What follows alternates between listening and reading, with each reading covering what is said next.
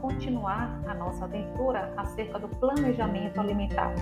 Agora que vocês já viram o screencast acerca das características dos alimentos e entenderam a importância de adequar a consistência à condição clínica do paciente, que possibilita fornecer calorias e nutrientes em quantidades diárias recomendadas para manter a saúde do indivíduo, neste podcast, então, vamos dialogar acerca do instrumento pelo qual poderemos identificar os problemas do paciente e estabelecer estratégias de intervenção como a melhor consistência.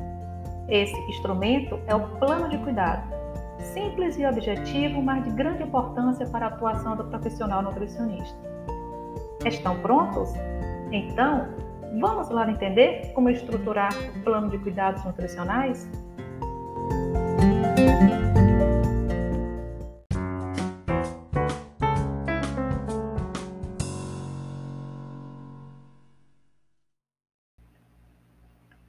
Recomenda-se construir o plano de cuidado em uma lauda na horizontal, onde poderemos dispor melhor o seu conteúdo. O plano é composto na forma de quadro com seis colunas, a saber, resumo clínico, problemas, indicadores, intervenção, avaliação e encaminhamento. Vamos entender o registro em cada uma destas partes.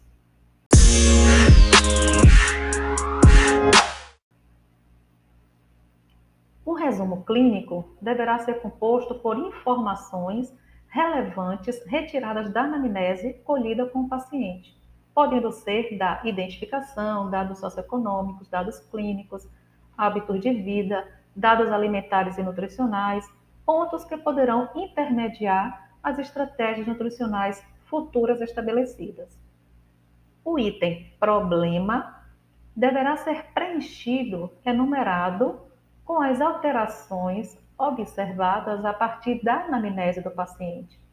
Em toda a estrutura da anamnese, poderemos identificar problemas que poderão ter estratégias nutricionais para resolução ou atenuação do mesmo. Mas quatro partes da anamnese se destacam: recordatório alimentar, exame físico, exames bioquímicos e avaliação antropométrica. Em indicadores, deveríamos sinalizar em qual parte da anamnese o problema foi identificado. Por exemplo, a resposta poderá ser o próprio recordatório alimentar, quando identificamos alguns erros né, no padrão alimentar do paciente, o exame físico, o exame bioquímico e antropometria. Mas também poderão ser dados clínicos, tá? Os hábitos de vida e dados alimentares e nutricionais do paciente. A intervenção se subdivide em objetivos e ações. Após conhecer os problemas a partir da anamnese, bem como as características pessoais e recursos disponíveis, o próximo passo é estabelecer qual o objetivo do serviço prestado de acordo com as necessidades identificadas para o paciente na qual o acompanhamento nutricional será construído. O registro dos objetivos deverá iniciar com um verbo sempre no infinitivo. Para cada problema identificado, enumerar um objetivo. Atenção, os objetivos eles deverão ser plausíveis de assistência pelo profissional nutricionista. Ações. Estas deverão pontuar estratégias nutricionais relevantes para alcançar os objetivos traçados. O registro permite avaliar a eficiência de um determinado recurso para cada tipo de paciente, mas também demonstra organização e atenção para com o cliente, pois após muitos atendimentos não há como se lembrar qual forma de orientação cada pessoa recebeu anteriormente. A avaliação refere à consulta de retorno, em que o profissional deverá identificar se os, se os objetivos traçados foram alcançados a partir da aplicação dos indicadores sinalizados anteriormente, assim como avaliar a adesão ou não às orientações fornecidas. A partir dos resultados encontrados, poderão ser traçadas novas metas. Encaminhamento. Desde que surgiu o conceito de saúde sobre o bem-estar físico, social e mental, ficou imprescindível avaliar o paciente de maneira global, para que todos os objetivos clínicos traçados sejam alcançados, o que exige maior interatividade entre os profissionais. Daí a importância do trabalho em equipe. Então, nesta coluna, faremos o encaminhamento para outros profissionais que considerarmos importante para a resolução do problema. Vamos exemplificar?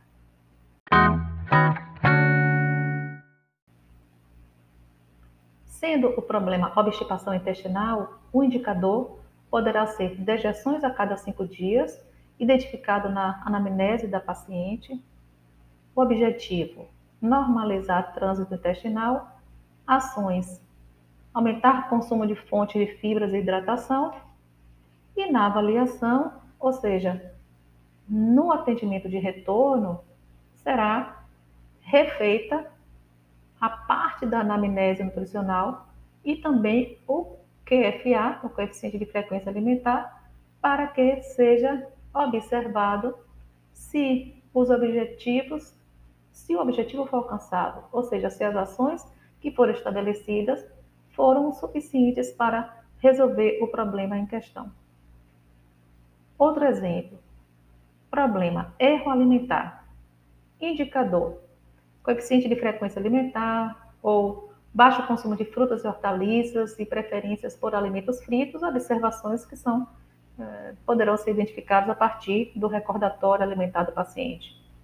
O objetivo, então, poderá ser promover melhorias dos hábitos alimentares. Dentre as ações, educação alimentar. E na avaliação, ou seja, no atendimento de retorno, iremos novamente aplicar o recordatório alimentar e a frequência alimentar para buscar identificar se as orientações que foram é, passadas ou a estratégia que foi estabelecida né, foi satisfatória para a resolução do problema. Outro exemplo, problema, sobrepeso. O indicador neste caso agora, será antropometria. E, hum, entre parênteses, vocês poderão colocar INC, que foi o parâmetro pelo qual foi identificado né, esse diagnóstico. Objetivo: favorecer a perda de peso. Dentre as ações, educação alimentar, dieta hipocalórica. E na avaliação, neste tópico, então, o aluno ele deverá repetir a antropometria, né, e refazer aí o cálculo do IMC, tá? Ou seja, vai é, aferir o peso do paciente novamente e comparar, né, o, o resultado atual com o diagnóstico anterior.